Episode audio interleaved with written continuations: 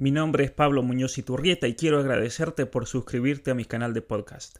Para más información acerca de mi trabajo y de mis libros Atrapado en el cuerpo equivocado y las mentiras que te cuentan, las verdades que te ocultan, encontrarán en la descripción todos los links a esos libros y a mis redes sociales. Muchas gracias por el apoyo.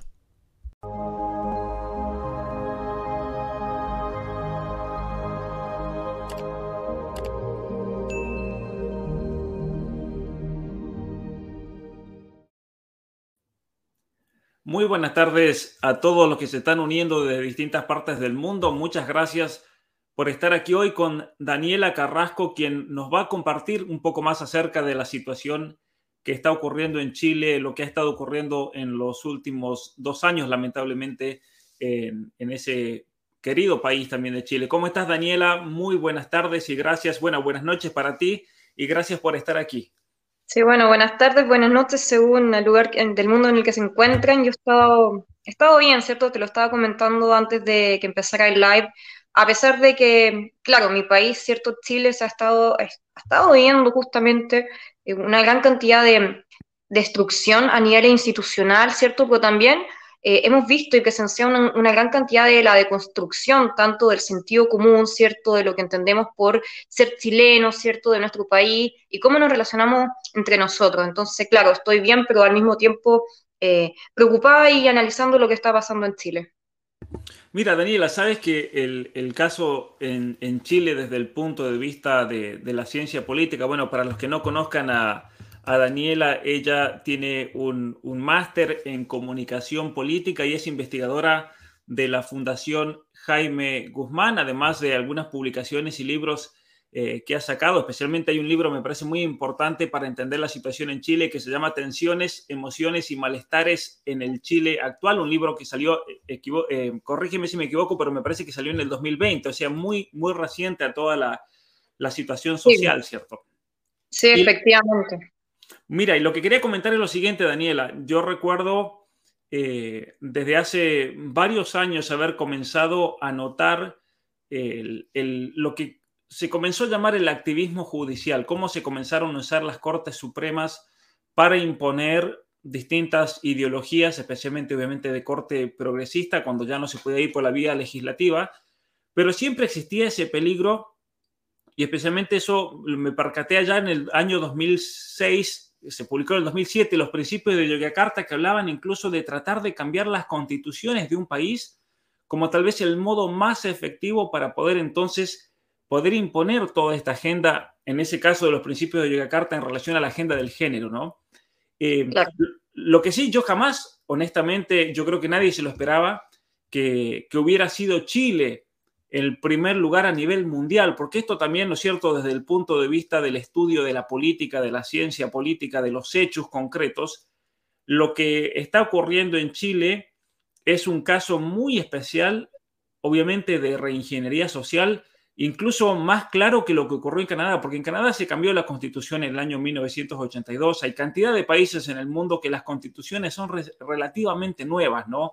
De los años 60, 70, 80 Canadá decía en el año 82, eh, se, hizo la Carta eh, de Derechos Humanos de Canadá, que es la Constitución, pero el caso de Chile es, particular. ¿Y qué nos puedes comentar al respecto de lo que se acaba de aprobar en los últimos días? Que yo me sorprendí que incluso hay mucha gente en Chile que no está enterada realmente de la gravedad del asunto con respecto a las nuevas normativas que se aprobaron. Sí, bueno, para entender un poco lo que está pasando hoy en Chile tenemos que retroceder unos años atrás, ¿cierto? Probablemente todos recordarán lo que ocurrió el 18 de octubre del año 2019, cuando a propósito de masivas evasiones al metro de la ciudad de Santiago, eh, se generó una gran insurrección, una gran anomia, una revuelta eh, como tal, ¿cierto? Em, nosotros empezamos a vivir justamente, eh, o sea, fue, es algo difícil, ¿cierto?, de explicar, pero nosotros podemos entenderlo que hay distintos aspectos de, lo que vivió Chile. Por un lado hay una, una, dimensión insurreccional, como lo señalaba al mismo tiempo, hay una revuelta, por otro lado había una movilización social transversal, o sea, uno puede encontrar un señor eh, que ha sido un buen ciudadano, pero por alguna medida, ¿cierto? Por ejemplo, por las bajas pensiones que recibió, se sumó, ¿cierto?, a las movilizaciones sociales. Entonces fue claramente algo que eh, nunca en Chile se había visto, ¿verdad? Y al mismo tiempo se empezaron a generar varias teorías, por ejemplo, que esta quizá era una revuelta de carácter molecular, si nosotros nos queríamos eh, por ejemplo, remitir a la teoría política de corte postestructuralista, ¿cierto?, que tiene que ver con lo que proponen Gilles Deleuze y Félix Guattari, una teoría, ¿cierto?, que también eh, se manejó mucho en relación a las protestas que se vivieron en Colombia. Y a propósito de toda esta revuelta, esa insurrección, esa anomia social e institucional, eh, llegó a tomar un, un camino institucional, porque se empezó rápidamente a demandar una nueva constitución política. ¿Por qué?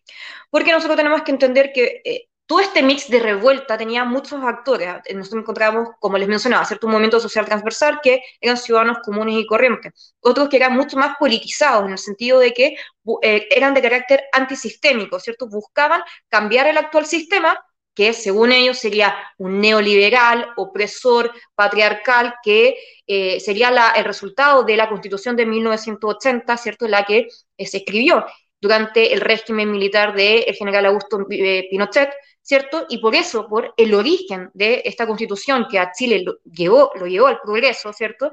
Eh, pecaría justamente de, de, legitimidad.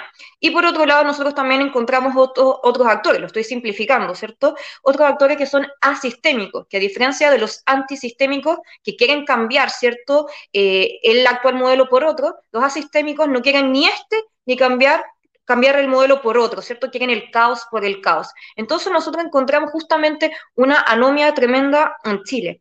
Pero de igual manera, como les comentaba, se institucionalizó toda esta revuelta y eh, eh, durante el mes de noviembre del año 2019, en ese momento el expresidente Sebastián Piñera, junto a todo el gobierno de todos los colores políticos, exceptuando eh, miembros del Partido Comunista, firmaron un acuerdo que se llamó el Acuerdo por la Paz Social y la Nueva Constitución. Y claro, uno ahora lo ve con el tiempo, aunque en ese momento también uno lo podía ver, ¿cierto? Pero uno lo ve con el tiempo que en el fondo nos estaban prometiendo la paz social, ¿cierto?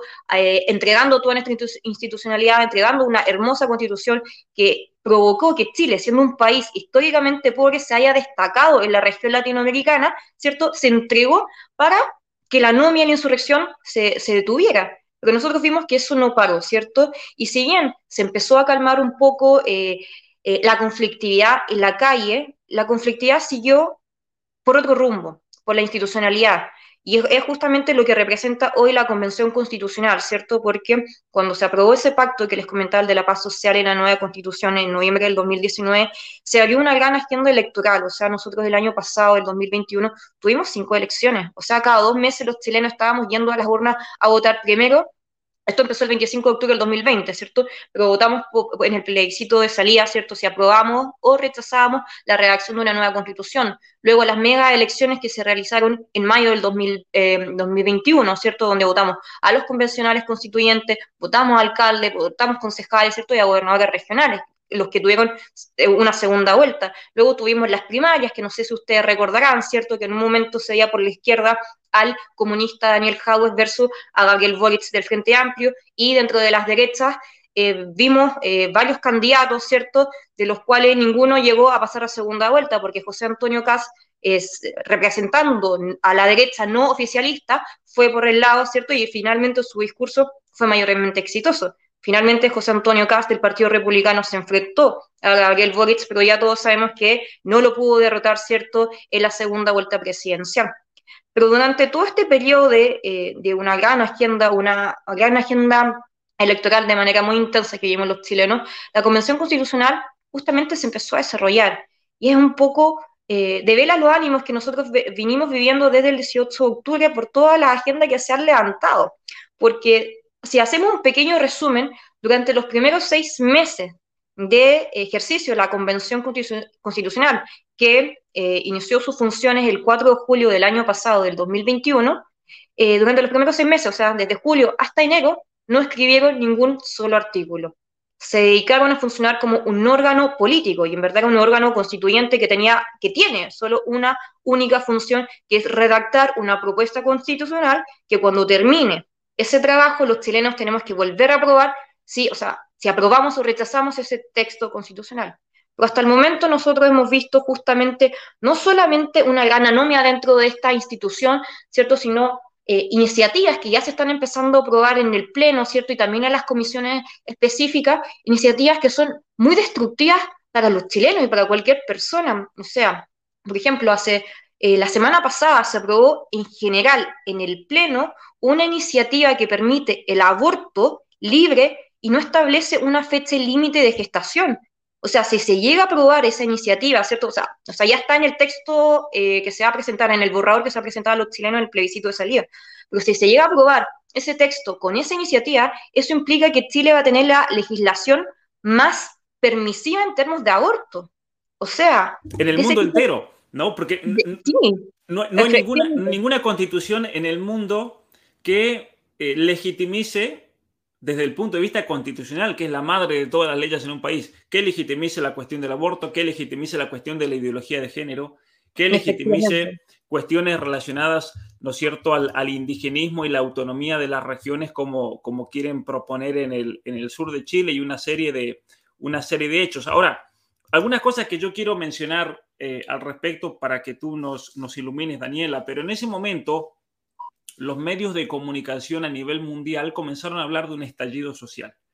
Y obviamente que el, principio primero, para la gente que, sigue este canal, que ya eh, conoce cómo pienso, cuando los medios te quieren imponer una versión de un relato particular, un análisis particular, posiblemente no solamente sea falso, sino que tiene también una intención ideológica de llevarte en un camino de pensamiento. Por eso los medios de comunicación nunca hay que creerles la interpretación porque es una interpretación que ya viene viciada de, entrada. Ellos te quieren hacer pensar de una manera determinada. Ahora, cuando ocurre todo esto en Chile en octubre del 2019, salieron unas muy pocas personas, una de esas fuiste tú, que así yo eh, eh, te conocí, denunciando que esto no se trataba de un estallido social como lo querían presentar los medios. Ahora, si nos, nos puedes explicar ese aspecto de que esto no se trató de un estallido social, si bien tú mencionabas, había gente que tal vez eh, pensionado, gente jubilada, que, tenían motivos tal vez para salir a protestar ante el gobierno, pero sin, sin, embargo había aquí una cosa mucho más profunda que tenía obviamente un objetivo político de fondo, como lo hemos visto, que es el hacer una nueva constitución. Sí, bueno, efectivamente nosotros podemos encontrar muchas pistas de que esto no fue un estallido social espontáneo, ¿cierto? Que de la nada, uff, todos los chilenos, o no todos, pero gran cantidad de los chilenos se movilizaron automáticamente porque eh, subieron 30 pesos eh, el, transporte público, ¿cierto? El pasaje. En dólares, ¿puedes explicarnos en dólares cuánto sería 30 pesos para los que no viven en Chile? Um, uf, a ver, 30 pesos a... Creo, que era una cuestión de centavos, si yo no me equivoco, sí. 10 o 15 centavos de dólar. Lo, lo reviso al tiro para 30 pesos. Que, incluso si lo revisas ahora te va a dar un número más alto porque el peso después de que ganó Boric obviamente se ha ido, se ha ido por, por el cielo, pero en esa época, en el año 2019, que estaba bastante estable realmente la, la conversión. Mira, acá lo tengo. 30 pesos chilenos es 0,038 centavos de dólar estadounidense. O sea, 3 centavos vendrían a ser, porque si es 0,03 de dólar, es increíble. Y en ese momento era mm. mucho menos. Efectivamente, o sea, claro, lo que se ha disparado el dólar en relación a la moneda chilena. Claro, después, después de que ocurrió lo de, lo, de, lo de la constituyente. Ahora, lo otro, la otra pregunta, el otro comentario que te quiero hacer el, nivel, ¿no es cierto?, de, manipulación. En enero del año 2020 yo tuve la oportunidad de ir a Chile dos veces, una a un congreso que me invitaron cristiano, la segunda oportunidad para hablar frente a la Comisión de, Educación del Senado, donde ahí me enfrenté a Camila Vallejo, conocí a Jaime mm. Bellolio, conocí a una serie de personajes nefastos de la política chilena. Eh, todos enquistados a favor de la ideología de género, de la hipersexualización de los niños. Me di el gusto al menos de enfrentarme y decirle las cosas en la cara, porque se los dije, lo pueden ver en el canal de YouTube, donde está, en este canal donde está la, la, ponencia mía en el, en el, en, el Senado de la Cámara de Diputados de Chile. Y una cuestión interesante es que cuando estaban haciendo la fila para inmigración, vi una familia adelante mío que venía en el mismo avión que yo de Canadá y ellos decían, no, aquí en Chile hay que tener cuidado con los carabineros porque le apuntan y le disparan a la gente los ojos. Y, yo le dije, ¿y eso dónde, de dónde lo sacó? Digo, usted es un turista, usted no va a hacer nada, salvo que usted vaya a quemar un, un, cuartel policial, no le van a hacer absolutamente nada aquí. De hecho, históricamente en Argentina, esto para hablar bien de los chilenos, en Argentina nosotros, los que somos de San Juan, de Mendoza, vamos mucho, o íbamos mucho siempre a Viña del Mar, a, la, Serena, a, a, Reñaca, a distintos lugares, eh, el mismo Valparaíso, ¿no es cierto? Eh, a, veranear, porque era muy cercano, muy barato. Y una cosa que al argentino en general le impresionaba era lo educado que eran los carabineros chilenos y que si a uno lo paraban por algo nunca le iban a pedir una coima. A diferencia de la corrupción de la policía argentina. Eso es algo notable, eso yo lo vi desde niño. El, el carabinero chileno, una persona educada, una persona que jamás iba a abusar de su poder contra un tranquilamente lo podrían haber hecho contra un argentino, decir este es argentino, no, eh, eh, yo tengo amigos, por ejemplo, en México, no quiero hablar más de los mexicanos, pero en México ustedes saben, ¿no? Eh, uno va por una carretera, lo para la, la, la, ahora está a nivel federal, ¿no es cierto? El nivel de corrupción que hay, eso en Chile no, no existía, gracias a Dios. Y eso por un lado, el lavado de cabeza de la gente por medio de los medios. Y cuando llego a Chile veo la papeleta de lo que se iba a votar acerca de, de, de si se quería el, el, el, acepto o el rechazo de la constitución, pero ya venía viciada la pregunta porque la segunda pregunta era si iba a ser por eh, convención, ¿cierto? Eh, constituyente o la otra opción, no me acuerdo cuál era la que no. Mixta.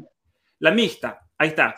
Y, lo tremendo de esto es que la segunda pregunta era totalmente ilegal, porque, porque si ganaba el, el rechazo, la nueva constitución, ¿para qué preguntar la segunda? Entonces a la gente lo obligaban psicológica, era una pregunta psicológica, para, para obligar a la gente a decir sí, acepto, pero que sea de esta manera o de otra. Lo lamentable de esto, y ahí la pregunta que te voy a hacer, Daniela, lo lamentable de esto es que el 78% votó el acepto, luego el 78% de ese total que votó aceptar votó por el, el, el hacerlo de la manera como se está haciendo ahora, una convención constituyente, Ahora que se está metiendo la ideología de género, que se está metiendo el aborto, que se están metiendo cuestiones de hormonización de niños, de educación sexual, no nos extrañemos que se meta la eutanasia dentro de un derecho constitucional. El 78% de la población chilena votó por una nueva constitución. ¿Qué es, ¿Cuál es el trabajo que se debe hacer hoy entonces para alertar a la población? ¿Cuál es la otra opción? Que, esa constitución se, haga la redacción y luego se vaya a votar. Pero es que se vota por puntos o se vota la constitución en general, porque no, no tiene sentido realmente, a, mi parecer, lo que se está haciendo, el modo, el mecanismo, cómo se está haciendo, ¿no? Claro, sí, bueno, efectivamente, eh, esta es una intención de la izquierda de hace mucho rato de tratar de cambiar la constitución, porque, por ejemplo, en el año 2014 ya se habían instalado movimientos sociales pequeños que no, no llegaba a mucha gente a adherir a ellos, pero igual son precedentes importantes que justamente llamaban a temas de eh, asambleas eh, constituyentes ya, ¿cierto? Que los chilenos en el fondo practicaran, una, quisieran una especie de cabildos constitucionales para que eventualmente eh, la gente pudiera escribir una constitución. Y así empezaron a, surgir pequeños movimientos, pero de igual manera, muy pequeños que sean, no tenemos que ignorarlos, ¿cierto? Y un dato sumamente importante, que yo lo relato, ¿cierto? En, otro libro que escribí junto a dos filósofos bastante connotados de Chile, que se llama Conflictividad Política en Chile, yo relato justamente em, cómo se fue construyendo el escenario justamente para el 18 de octubre. Y uno hace una simple búsqueda muy sencilla en Google y uno pone eh, la consigna clásica de la revuelta del 18 de octubre, que era evadir, no pagar, otra forma de luchar, y uno puede pensar que, wow, era una consigna creativa que surgió en el momento, yo la pude rastrear hasta el año 2014 en Google. Ustedes saben que lo pueden ir buscando por fecha, ¿cierto? Y ya desde el 2014 se trató de generalizar, ¿cierto?, eh, evasiones al, transporte eh, público, específicamente al Metro de Santiago, ¿cierto?, por lo menos en tres ocasiones.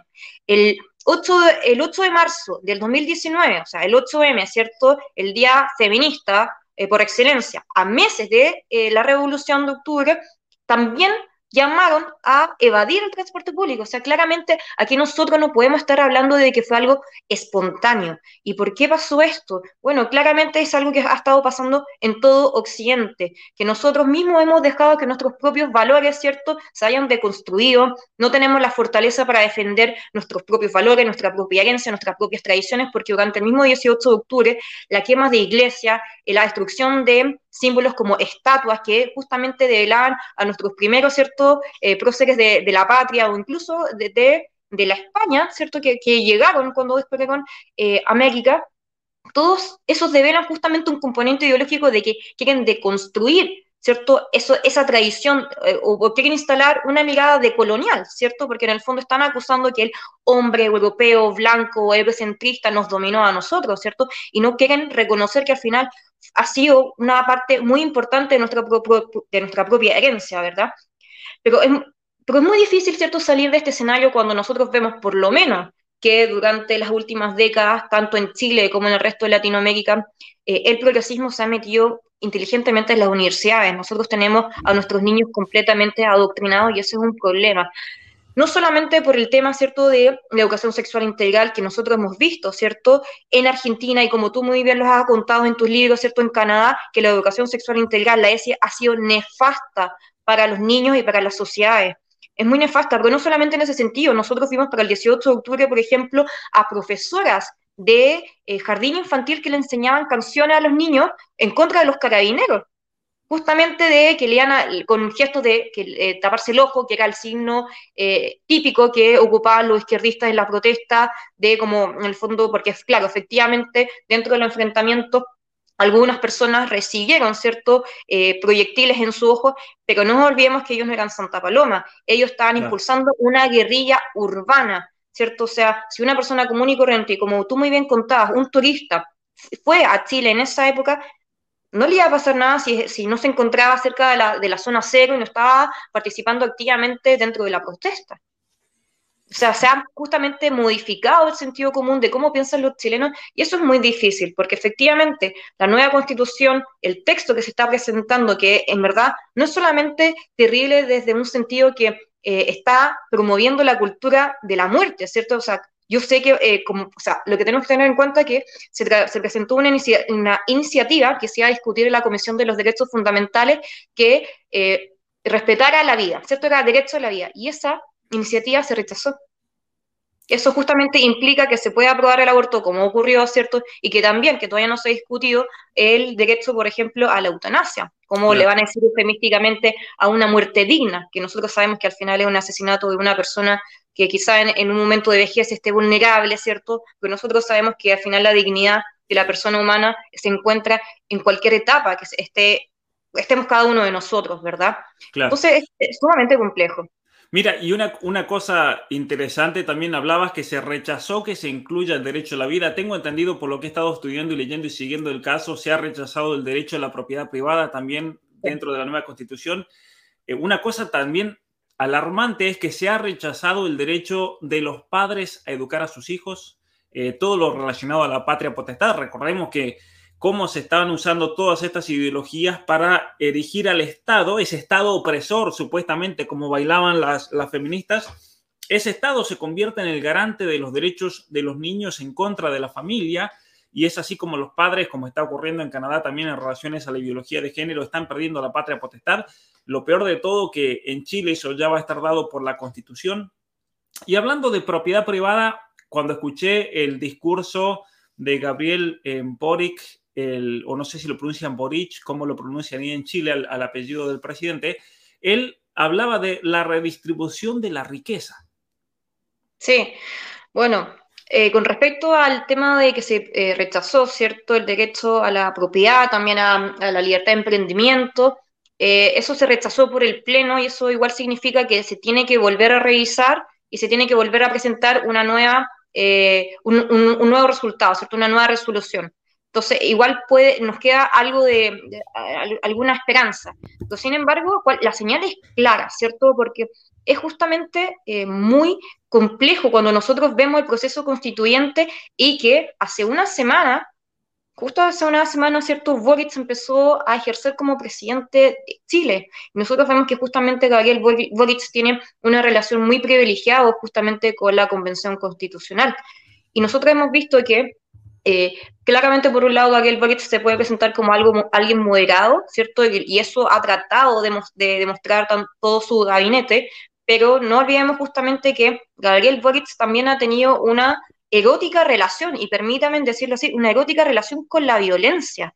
No nos olvidemos de eso, porque en el sentido, no solamente, días previos que él asumiera como presidente en toda la investidura, ya sus ministras del Interior y eh, de Justicia dijeron que iban a a retirar las 139 querellas por ley de seguridad del Estado a lo que se le conoce como eh, mm, los, presos políticos de la revuelta. O sea, nosotros sabemos que está eh, mal denominado así porque en el fondo no fueron, ¿cierto?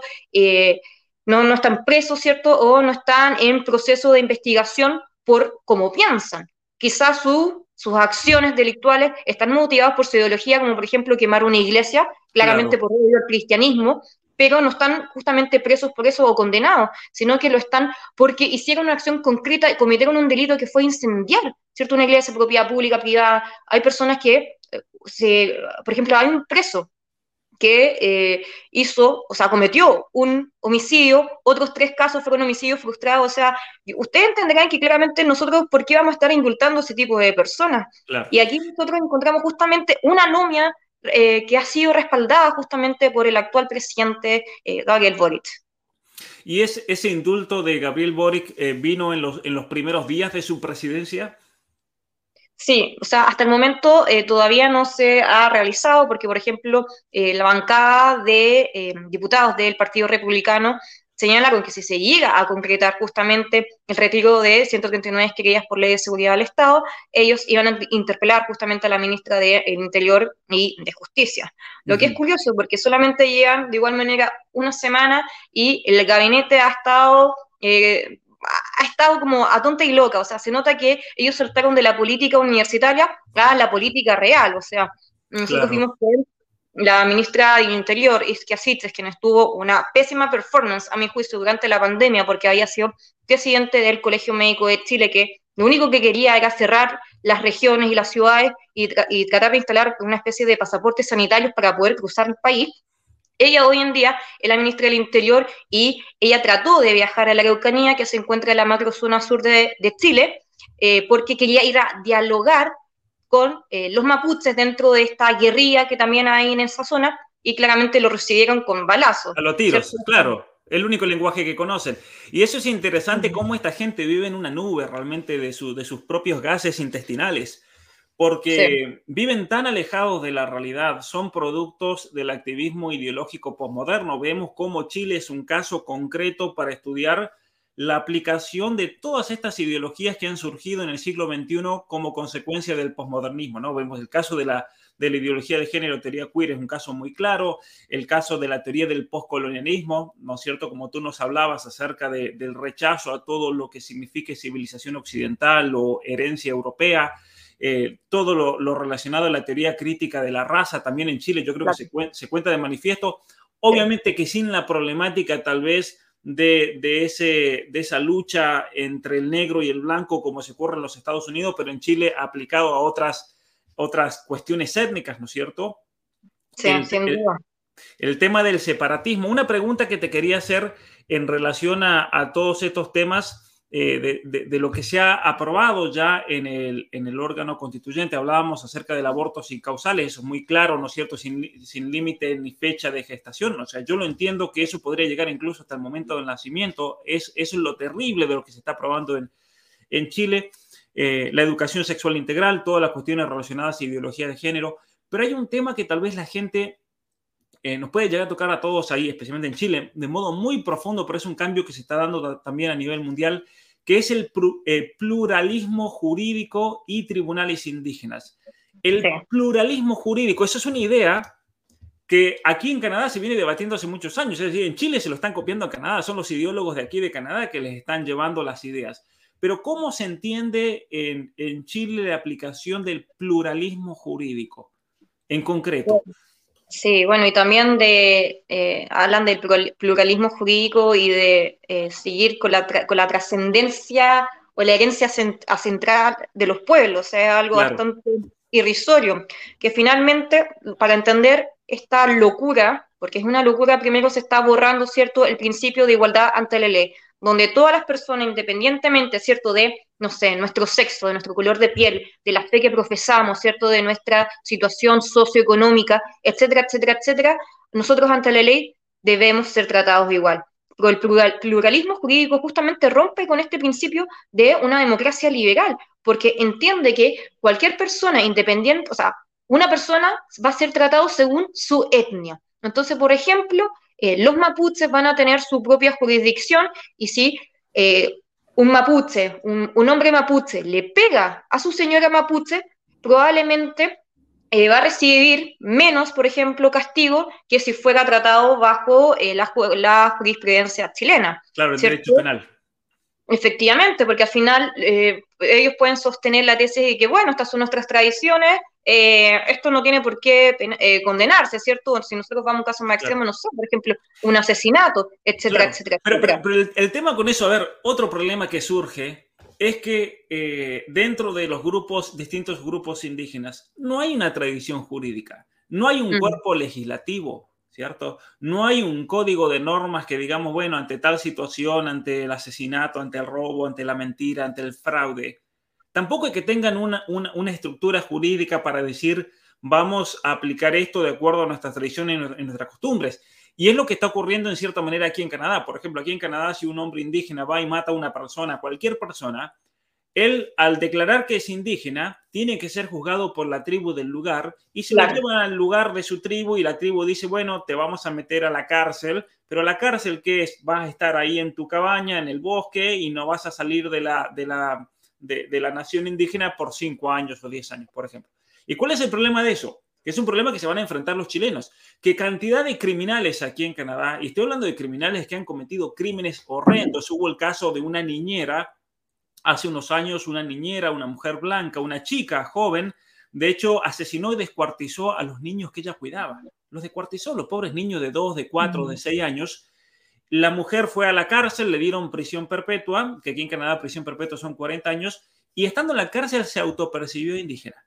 Entonces, ¿qué pasó? como se autopercibió indígena, no era indígena, pero se autopercibió indígena, la tuvieron que considerar indígena. Y una cantidad enorme de presos aquí en Canadá se han estado autopercibiendo indígenas simplemente para tomar eh, una ventaja con respecto a ese pluralismo judicial e irse a las reservas y vivir ahí una vida tranquila, alejados de todos y viviendo obviamente del Estado y de los impuestos de todos los que aquí contribuimos en Canadá. Entonces, eso yo creo que es lo que, lo que también tienen que entender el, pueblo chileno con respecto a, esta falsa concepción del pluralismo jurídico y de una pseudo igualdad cuando les conviene y desigualdad cuando les conviene, ¿no?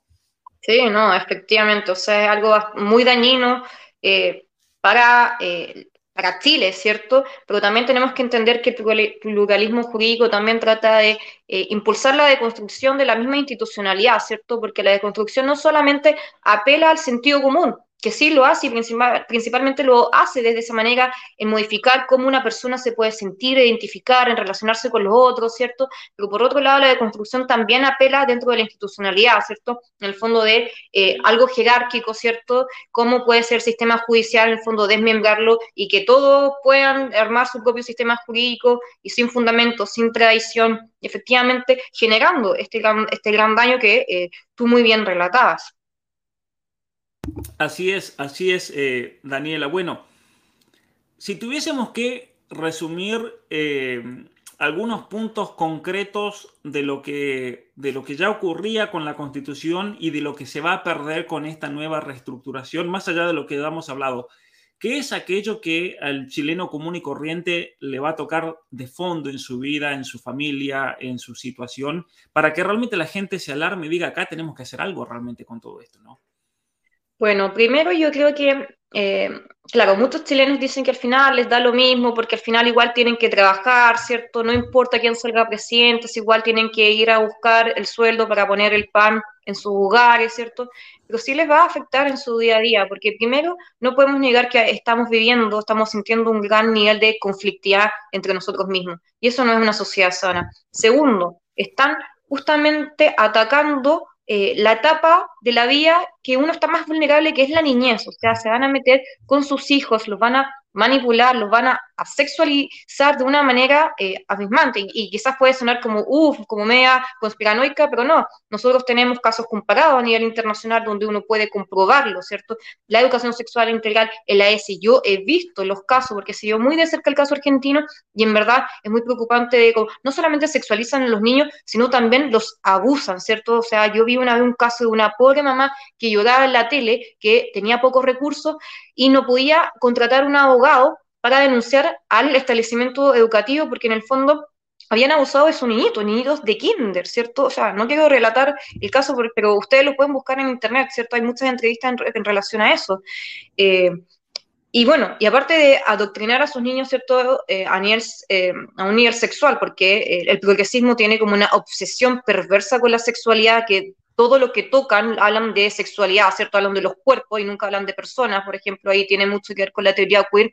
También van a estar justamente adoctrinando a sus niños para que en el fondo sean ovejitas que estén siguiendo todos los lineamientos del progresismo, o sea, cuando ven a los niñitos, ciertos chiquititos, cantando canciones a favor de la revuelta del 18 de octubre, de eh, cantando canciones contra la policía, eso es justamente lo contrario a la libertad educativa para las personas que son creyentes están viendo amenazados sus proyectos educativos o incluso los que no son creyentes. Por ejemplo, acá en Chile em, existía hace poco, ¿cierto? Em, tres formas de educación. Estaba la privada, la municipal y la subvencionada. Y la subvencionada era eh, el tipo de escuela en la que la mayoría de los padres accedían porque en el fondo era mejor educación que la, que la pública, ¿cierto? Pero si no podían costear una privada, esa era la mejor opción y uno tenía una variedad de proyectos educativos. O sea, si uno quería un niño que, eh, poner un niño, ¿cierto?, en un colegio con, un, con una mirada más artística, uno lo podía encontrar. O si quería con una lengua, por ejemplo, un tercer idioma, alemán, uno lo podía encontrar.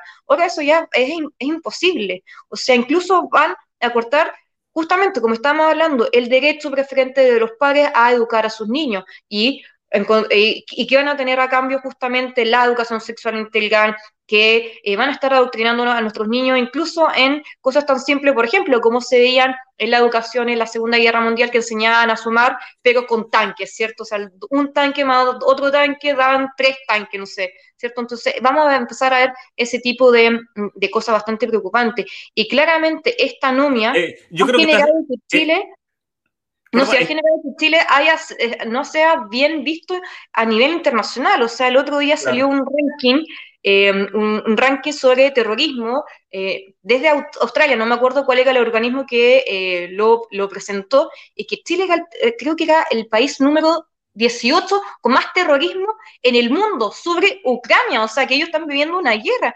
Entonces, claramente eso nos afecta cómo van a estar invirtiendo en nuestro país. Aquí nosotros hemos visto mucho cómo la gente ha dolarizado, ¿cierto?, su patrimonio y se ha estado comprando propiedades en Miami. O sea, nosotros ya estamos viviendo eso. Y aparte, justamente, el día a día está mucho más caro la eh, la benzina, ¿cierto? El combustible ha aumentado drásticamente, el kilo de pan también. Entonces sí nos está afectando el día a día, incluso aunque uno no esté interesado en la política o incluso una persona que puede simpatizar con la centroizquierda, a todos nos está afectando independientemente de lo que nosotros podemos creer, ¿cierto? O avalar.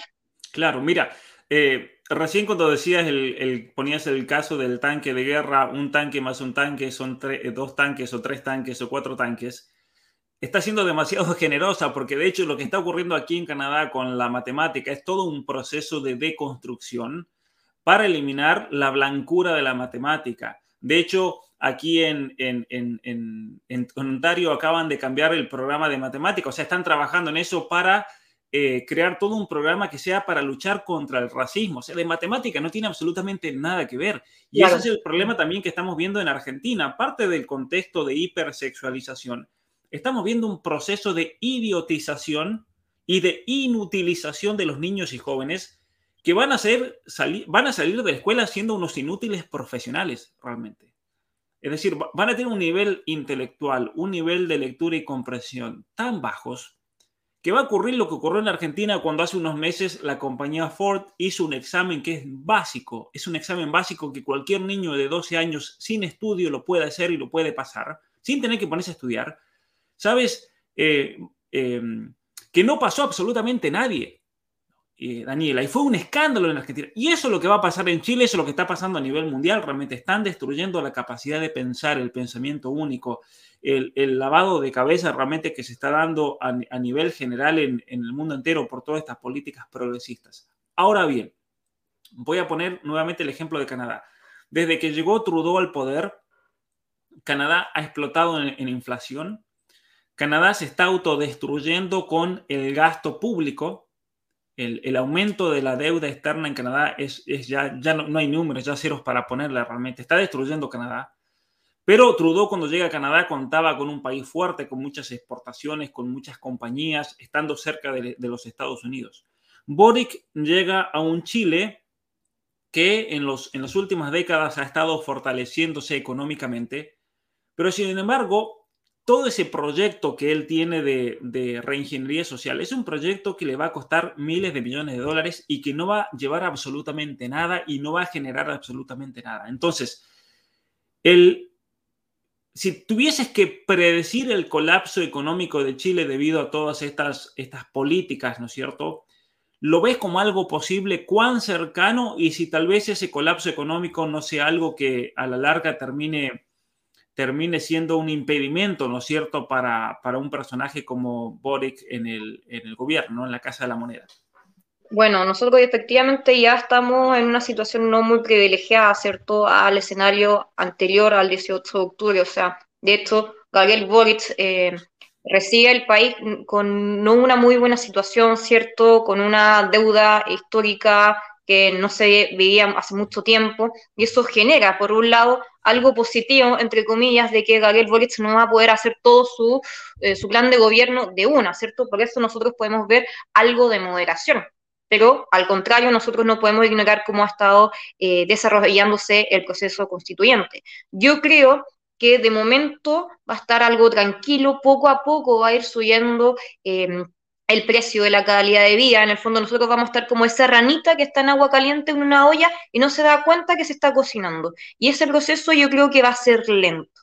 Y lo que yo veo, y probablemente muchos de los chilenos compartan conmigo, es que los segundos que se van a ir, ¿cierto? Porque los que ya tienen mayor plata, mayor inversión dentro del país ya se han estado yendo poco a poco, pero los segundos que se van a ir, yo creo que van a ser todos esos izquierdistas que a mi juicio son hipócritas, que en el fondo les gusta vivir un buen nivel de vida y dicen, pucha, eh, parece que con Gabriel Boric eh, no funcionó, no nos prometieron, o sea, no se cumplió todo lo que nos prometieron y van a inventar algún doctorado, algún magíster en Europa, en los Estados Unidos, ¿cierto? En Canadá, para escaparse de la miseria que nos van a dejar al resto de los chilenos, ¿cierto? Entonces, eh, es sumamente complicado.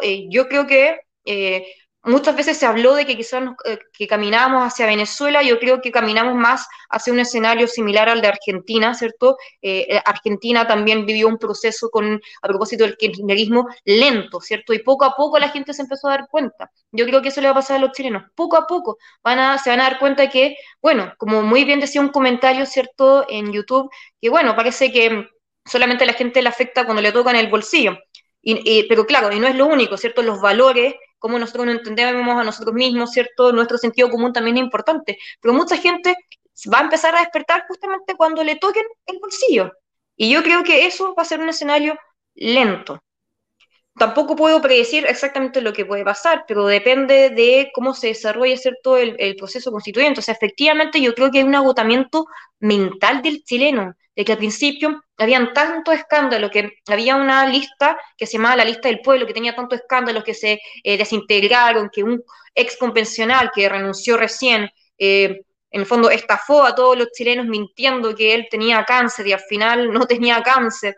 Eh, yo creo que hay mucho cansancio mental de los chilenos con respecto al proceso constituyente y por eso nos han estado informando de todo lo que ha estado pasando, porque no solamente se aprobó el aborto libre sin límite de gestación, sino también se han aprobado cosas tan ridículas y irrisorias como, por ejemplo, el derecho al ocio el derecho a la corporeidad, el derecho a la neurodiversidad. O sea, ¿qué es eso? O sea, no sé, yo estoy tratando de pensar, no sé si pueden pensar conmigo, pero un epiléptico tiene los mismos derechos que, no sé, un bipolar. A eso están apelando, entonces se están aprobando cosas muy, muy ridículas que claramente una persona común y corriente, si se entera de estas cosas, claramente va a rechazar. Y nosotros hemos visto justamente que eh, mientras van pasando las semanas, el rechazo ¿cierto?, a, esta nueva constitución, em, puede ser que se, rechace, pero igual es un escenario un poco complejo, porque al final, ¿cuál es el simbolismo que han instalado, el, eh, que ha instalado el progresismo? Es que si se, si se aprueba esta nueva constitución,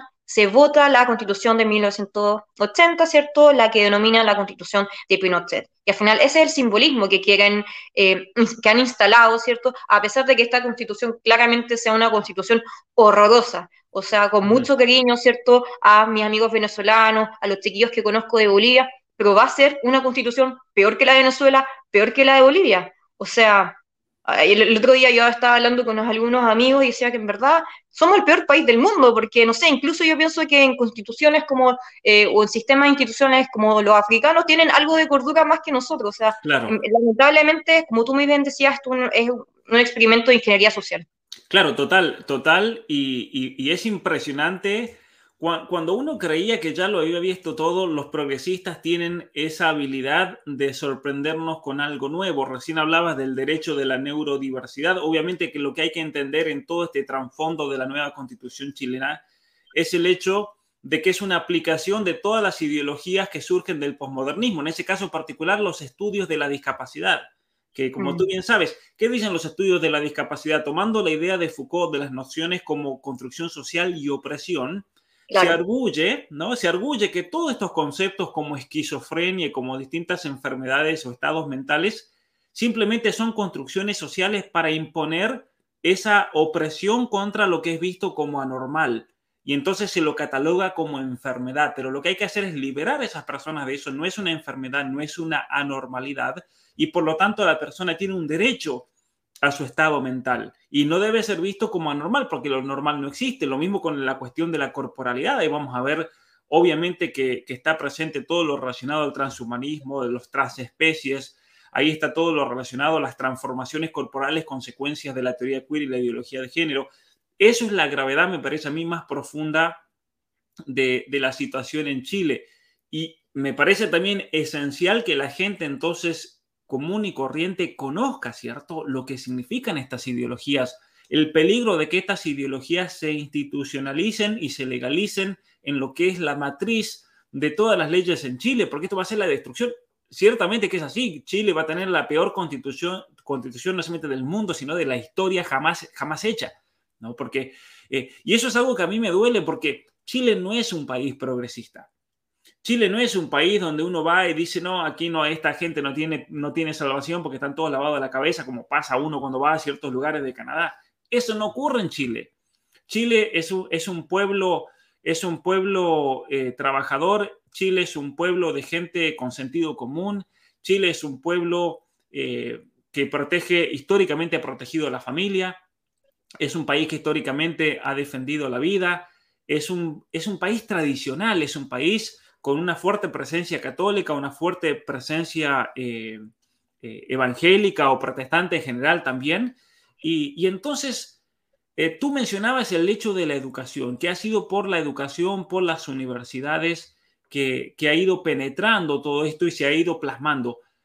Cuando tú, si tú tuvieses que dar una fecha, por ejemplo, de todo este proceso de, de, construcción ideológica en la educación y así le lavaron la cabeza a toda una nueva generación, ¿Cuándo tú crees que eh, se puede marcar un antes y un después en, Chile? Mira, es un poco difícil establecer una fecha, pero sí puedo aventurarme de una aproximación y yo creo que es en el retorno de la democracia plena en 1990. Porque claro, nosotros tuvimos un régimen militar, cierto, de derecha que sin duda estableció los pilares del progreso y generó, por ejemplo, las condiciones de movilidad social. O sea, nosotros antes teníamos cerca de un 40% en 1990 de personas en situación de pobreza y por lo menos para el año 2017 una medición de la CASEM, eh, solamente eh, era un 7-8% de los chilenos eran pobres. O sea, hubo, o sea, todo lo que se instaló en el régimen militar, ¿cierto? La constitución de 1980, los pilares económicos, generó justamente los pilares del progreso. Pero yo creo que, en un sentido, yo creo que las derechas o las derechas de ese momento se volvieron muy economicistas.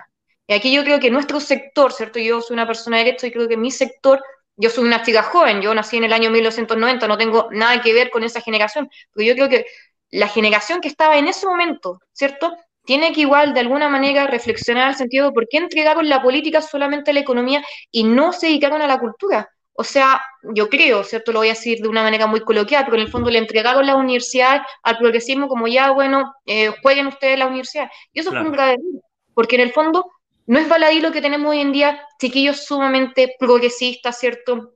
Que eh, Michel Foucault eh, es lo más suavecito que leen, o sea, está en otro nivel de radicalidad. Entonces, lamentablemente, yo creo que las derechas, eh, sobre todo las que estaban a finales de la década de los 80, comienzo de la década de los 90, tienen una gran responsabilidad de esto. Y por eso yo creo que es un necesario recambio de las figuras del sector, ¿cierto? Porque, no sé, se vio muy bien en las primarias, ¿cierto? Se trataron de instalar eh, líderes que eran líderes artificiales, porque en el fondo fueron escogidos con el dedo, ¿cierto? Porque no respondían a liderazgos naturales y que finalmente eh, no calentaban a nadie, ¿cierto? Nadie se motivaba a votar por ellos, justamente ninguno de ellos pasó, ¿cierto?, a la segunda vuelta, y ahí nosotros vemos que justamente los chilenos están buscando, los chilenos de derecha están buscando liderazgos fuertes, que no teman decir las cosas como son, ¿cierto?, que no teman justamente enfrentarse al progresismo de los convencionales constituyentes que sacó la derecha, que ni siquiera alcanzó un tercio, que es lo que se esperaba, justamente los liderazgos que fueron elegidos eran porque tenían discursos fuertes, por ejemplo, Teresa Marinovich o Marcela Cuillo, quienes, estas dos mujeres, que no necesitaron cuotas para salir electas, ellas tuvieron la mayor cantidad de porcentaje de votos de sus respectivos distritos, ¿cierto? O sea, nosotros vemos que necesitamos una, renovar una, renovar los liderazgos de la derecha más que hablar, por ejemplo, como se ha dicho y he escuchado en muchos lugares, hablar de una nueva derecha, porque al final los principios antropológicos del ser siguen siendo el mismo, el respeto por la libertad, por la propiedad privada son los mismos, ¿cierto? O sea, no hay nada nuevo en ese sentido, sino yo creo que hay que renovar más que nada los liderazgos y la forma de comunicarse. Y eso yo creo que tiene mucho que... Nosotros tenemos responsabilidad, ¿cierto? Yo no estoy en la política, en la primera línea, yo me dedico a la investigación, ¿cierto? A la docencia, eh, yo formo, ¿cierto? A chiquillos, pero a los que están en la primera línea, ¿cierto? Tienen una gran responsabilidad. Lo bueno es que yo que, veo es que el pasado 11 de marzo asumió una nueva eh, camada en la Cámara de Diputados y por lo menos se ven bastantes líderes buenos dentro de la derecha, principalmente a mi juicio del Partido Republicano, ¿cierto? Eh, yo quiero comentar que yo no milito en ningún partido, pero por ejemplo me ha parecido muy bien eh, el desplante que ha tenido el diputado Johannes Kaiser, en que se ha impuesto muy fuerte contra el progresismo, o sea, a, la izquierda no, no le parece nada bien que llegue alguien con tanta fuerza y ímpetu, ¿cierto?, a, a, decirle las cosas claritas, ¿cierto?, en el Pleno del Congreso. Bueno, eso, eso ciertamente da esperanzas. Eh, Johans, yo tuve la oportunidad, él, me ha invitado, hemos estado en conversación, me ha invitado a hablar acerca de los peligros de la ES y la situación de Canadá en su, en su canal de, de YouTube. Y realmente es sorprendente que él viviendo en Europa, en Austria, decide volver a, Chile ciertamente para ayudar a su país, algo que, tiene mucho valor, especialmente en la situación actual en la que se vive, ¿no? Em, y te quería preguntar sobre, específicamente sobre eso. Mira, el gran problema con muchas personas, políticos chilenos, yo creo que por un lado jugaban un cierto rol político, pero por otro eran totalmente serviles y funcionales a la agenda progresista y a la agenda de la izquierda. Un ejemplo claro que yo lo vi en persona enfrente mío Jaime Bellolio, por ejemplo, vocero del, gobierno que acaba de salir de eh, un personaje que se presentaba a sí mismo como católico, como defensor de la familia, en contra del aborto, pero por otra parte no tenía problema en apoyar todas las iniciativas relacionadas a ideología de género, hipersexualización. Es más, fue en ese proyecto junto con miembro del Partido Comunista de Chile, en conjunto, ¿no es cierto?, que introducen el, proyecto de educación sexual en Chile. Entonces, eso es lo que yo creo que el pueblo chileno también tiene que entender y saber discernir en los políticos, eso para todo país. Eh, pasa lo mismo en Argentina. Argentina tuvimos un gobierno de Macri que en lo cultural, en lo ideológico, en lo que realmente importa en un país, siguió la misma corriente ideológica del kirchnerismo y le siguió subvencionando a las madres de Plaza de Mayo, todas estas terroristas que estuvieron presentes también en la asunción de, del nuevo presidente en Chile la semana pasada, eh, tú nombrabas Estela Carlotto, bueno, todos estos grupos en Argentina siguieron eh, recibiendo subvención del gobierno y ese fue el gran error, me parece, lo que tú marcabas con respecto a Chile, que, que todos estos partidos políticos han le han subvencionado la campaña política al enemigo. Eso es un suicidio. Hay que ser realmente estúpido para hacer eso, ¿no? Y, no haber tenido la ingenuidad o el haber tenido realmente la, la viveza de darse cuenta de que no, que nosotros tenemos que usar de la educación y tenemos que usar de los medios que tenemos para levantar al pueblo chileno, al pueblo argentino, para educarlo, para, para, para, prepararlo para el mundo que se viene y no para ideologizarlo, porque en definitiva termina siendo votos para el enemigo. Ahora bien, eh, hay una esperanza en Chile en el, Partido Republicano, eh, ciertamente como, como tú decías, pero ¿qué crees tú eh, que pasó ahí? A ver, ¿en qué falló tal vez en, el relato, el Partido Republicano, en el caso de, de, de, Cast, de quien soy conocido, amigo, he, compartido cenas con él, los quiero mucho a él, a su esposa, tiene una, una familia realmente ejemplar, pero desde el punto de vista político, ¿qué crees tú que falló? Eh, al respecto y qué puede hacer el Partido Republicano para ganarse la porque aquí en definitiva se, necesita de la opinión pública. ¿Qué se necesita para ganarse la opinión pública del pueblo chileno? Sí, bueno, primero yo creo que tenemos que tener claro que la política no es solamente la política institucional, ¿cierto? Nosotros encontramos eh, distintos planos, ¿cierto? Pero efectivamente la política institucional es relevante, pero también, por ejemplo, eh, la política extrainstitucional, aquí eh, todos los movimientos sociales de derecha, los movimientos pro vida, ¿cierto? los movimientos que defiendan a los carabineros, esos también son relevantes. La academia también es importante que se genere mayor producción desde nuestro lado, no solamente desenmascarar a la izquierda, que eso sí es un rol sumamente importante, pero sino también volver a nuestros principios, ¿cierto? Independientemente de, de, la matriz en la que una diera, ¿cierto? Yo, eh, yo, a mí me cargan las etiquetas, pero me siento más cómoda con la de conservadora, pero también tengo muchos amigos que son libertarios y algunos que son del liberalismo clásico, el bien entendido, ¿cierto? No este liberalismo progresista que nosotros hemos visto, por ejemplo, en Norteamérica. Independientemente, ¿cierto? De la matriz a la que uno corresponda, tiene que seguir, en el fondo, produciendo eh, contenido, ¿cierto? Eh, los canales de YouTube también son muy relevantes, o sea, esto se, se va, sí, sí, se, es una lucha en todos, los, en todos los espacios. Pero si no vamos justamente a la política institucional, yo creo que el Partido Republicano y algunos líderes de la UDI que todavía se mantienen fieles a los principios de la creación, ¿cierto?, de su partido y fieles a los principios de Jaime Guzmán, quien fue quien fundó justamente la UDI, yo creo que primero no tienen, ¿cierto?, que eh, tenerle miedo a decirle las cosas como son a la izquierda. O sea, justamente parte de la UDI, nosotros lo hemos visto, parte de Renovación Nacional, parte de Evópolis, y por, no, quiero decir casi todo el partido, justamente han sido funcionales a la izquierda, y lo mismo varios de sus centros de estudios que están respaldándolo, ¿cierto? O algunos movimientos sociales. O sea, yo creo que puede ser buenísimo o ingenuidad, pero da lo mismo cuál sea la causa, de algún modo han sido funcionales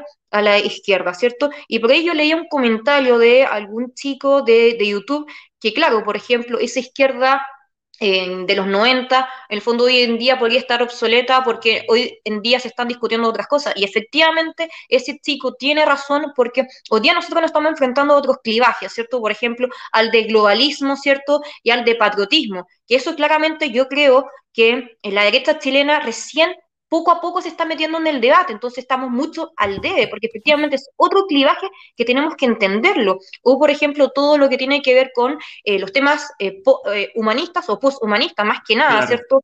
O sea, son desafíos propios del siglo XXI y yo creo que la derecha chilena está al debe. Yo encuentro que hay liderazgos, ¿cierto?, que están entendiendo, pero son poquitos. La idea es que ojalá fuera toda la bancada, ¿cierto?, de ojalá toda la derecha bueno, la ex derecha oficialista y el Partido Republicano que estuviera enterada en estos temas. Y bueno, volviendo a tu pregunta, ¿cierto? ¿Qué, fue que pasó en relación a la segunda vuelta presidencial em, con respecto a la candidatura de José Antonio Cast? Yo creo que justamente hizo todo lo contrario que esperaban las derechas, que era en el fondo ser fuerte y seguir las convicciones que hicieron que levantaran y pasaran a la segunda vuelta.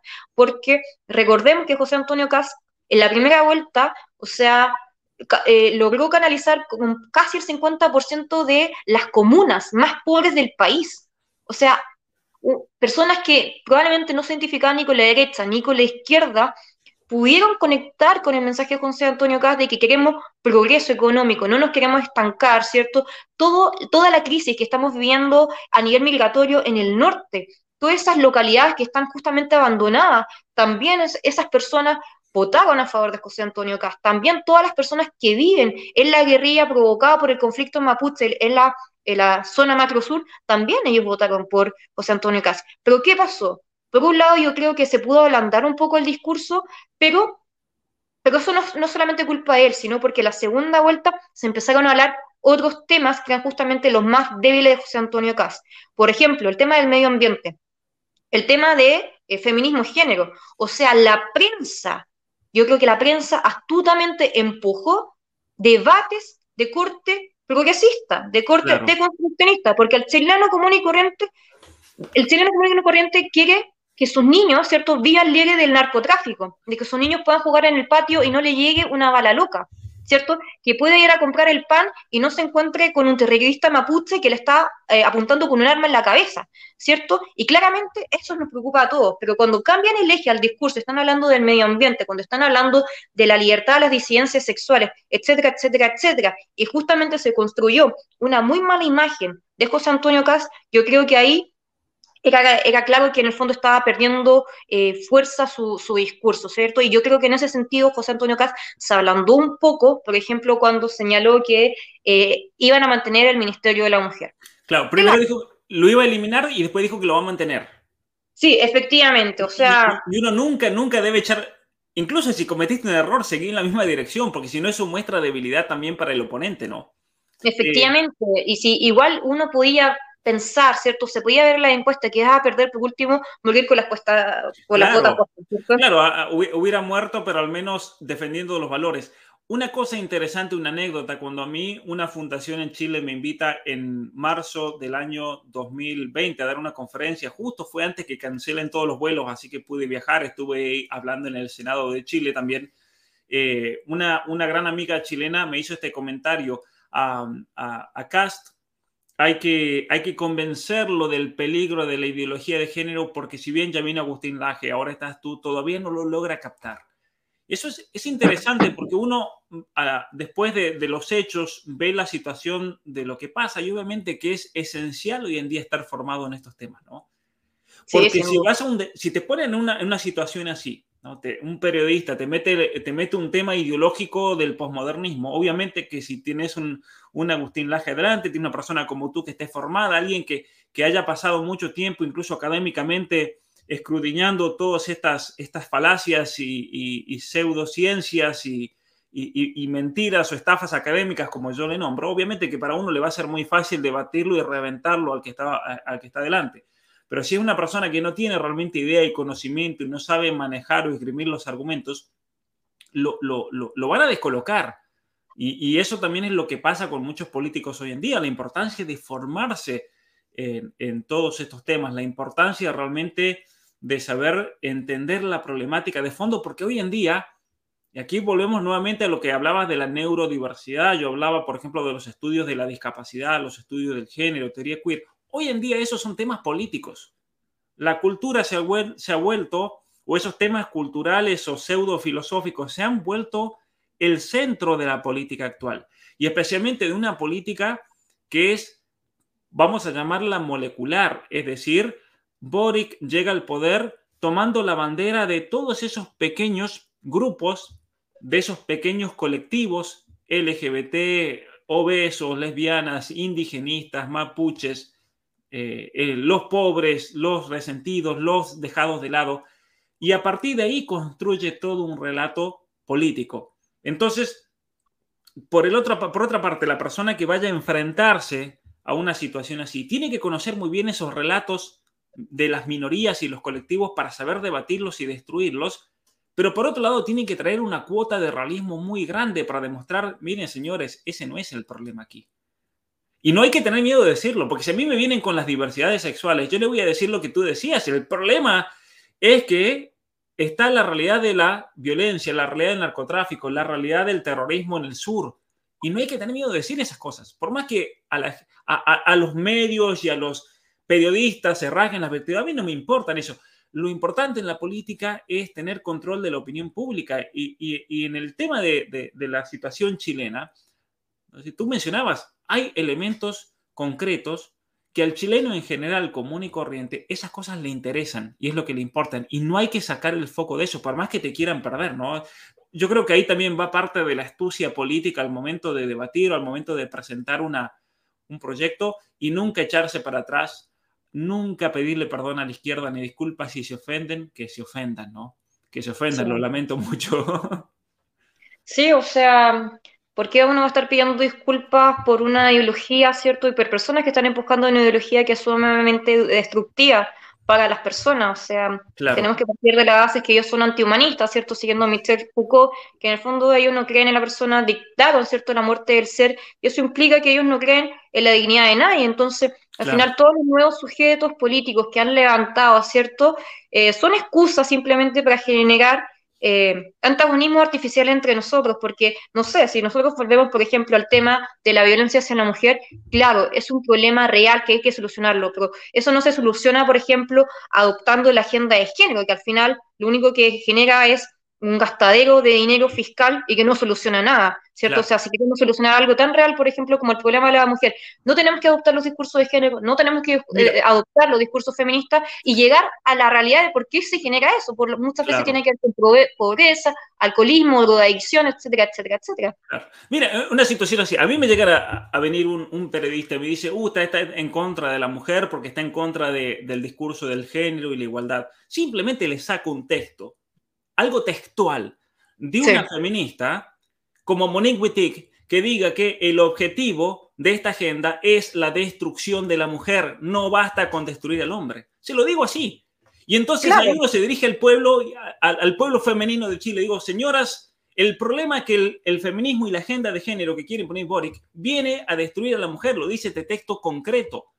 Y no, ¿no? Sí, o sea, está, lleno de feministas que, lo comprueban, ¿cierto? Shulamit Firestone, que dice que al final la lucha feminista es la misma lucha que la socialista, o si no vamos incluso a los, a los feminismos contemporáneos que están muy activos hoy en día en Chile, o sea, ni siquiera hablan de mujer, porque en el fondo la teoría queer, ¿qué, es, qué, qué significa? Es. el borrado de la mujer como sujeto político.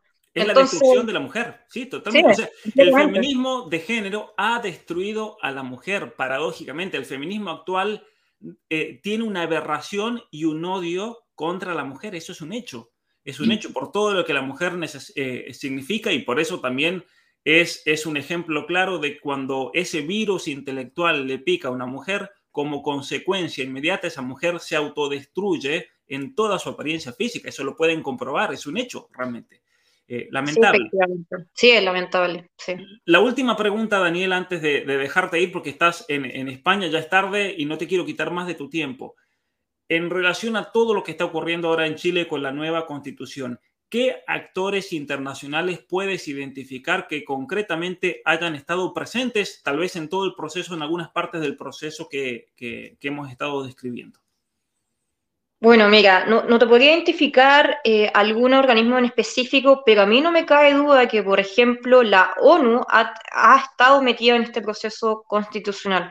Porque, por ejemplo, la ONU ha, esparcido todos estos lineamientos, ¿cierto?, de enfoque de género, feminista, ¿cierto? Y a mí no me cae duda que en el fondo esos son lineamientos que se han sido adoptados principalmente de ONU Mujeres, ¿cierto? Y también, yo, no he seguido muy al detalle eh, el proceso constituyente, pero eh, un proceso de eh, que se presentaban iniciativas ciudadanas, que se las presentaban al Pleno y después se aprobaban o no se aprobaban, ¿cierto? Y ahí uno podía encontrar actores de, eh, las, de la sociedad civil, tanto nacionales como internacionales, que iban a exponer distintos puntos de vista. Y independientemente de si hay actores internacionales, que eso es sumamente relevante porque en el fondo nosotros sabemos que el progresismo es, tiene un espíritu internacional, ¿cierto? O sea, nosotros leemos el manifiesto comunista y nos dicen Friedrich Engels y Karl Marx, ¿cierto? Nos dicen proletario de todos los países unidos. O sea, cuando nos dicen unidos no, nos devela justamente este nivel internacionalista que tiene el progresismo. Bueno, ahí...